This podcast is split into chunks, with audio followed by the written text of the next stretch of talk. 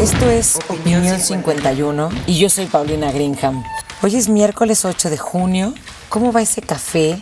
Una semana intensa, están cansadas, cansados. Hoy hablaremos también de la importancia del descanso. ¿Qué tan importante es la salud y cuánto nos cuesta la enfermedad? ¿En qué momento también la tragedia es un tema político?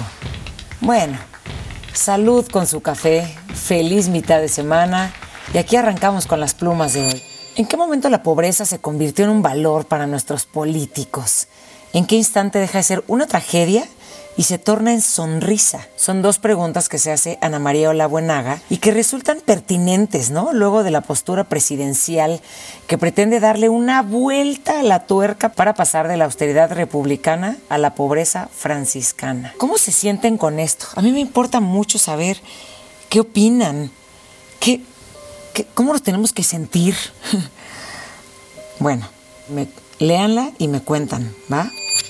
Un sistema de salud que es multimillonario a expensas de la enfermedad está aún muy lejos, ¿eh? pero muy lejos de responder al objetivo del Día Mundial del Medio Ambiente, que se conmemoró este 5 de junio y que aspira a que tengamos una mente, un cuerpo y un planeta sanos se sienten cerca o lejos, cerca o lejos.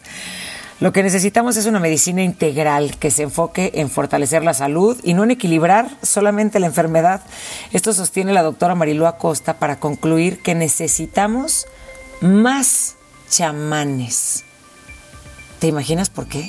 Por otro lado, pero en el mismo tema, hablando de salud, Fátima Macé nos lleva a pensar en el tema del descanso como algo necesario para mantener la salud o recuperarla.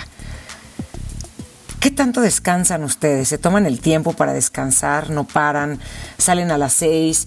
¿Llegan a su casa a las 10 pero no duermen absolutamente nada? Bueno, pues escuchen y lean esto porque el panorama no es alentador, sobre todo en países como el nuestro, donde las leyes permiten vacacionar por periodos muy limitados, comparados, por ejemplo, con los de Europa. Y otra cosa, aunque hubiese un cambio en la materia, poco menos de la mitad de la clase trabajadora podría disfrutar del beneficio, pues la mayoría forma parte de qué? De la informalidad. Este es un país en donde cada vez trabajamos más horas y demeritamos la importancia del descanso. Esto nos cuenta hoy Fátima pregunta, ¿cuál es tu caso? Bueno, los dejamos pensando en esto, reconociendo si tienen el descanso merecido, si cuidan su salud, si la salud es tomada en cuenta y la pobreza como se merecen. Hoy lo platicamos con ustedes, lo ponemos sobre la mesa y esperamos sus comentarios en arroba opinión-51, tanto en Twitter como en Instagram y en Facebook como opinión 51. Me encanta estar con ustedes y que repensemos, reflexionemos y replanteemos los temas que nos interesan a todos. Los escucho mañana. Hasta la próxima.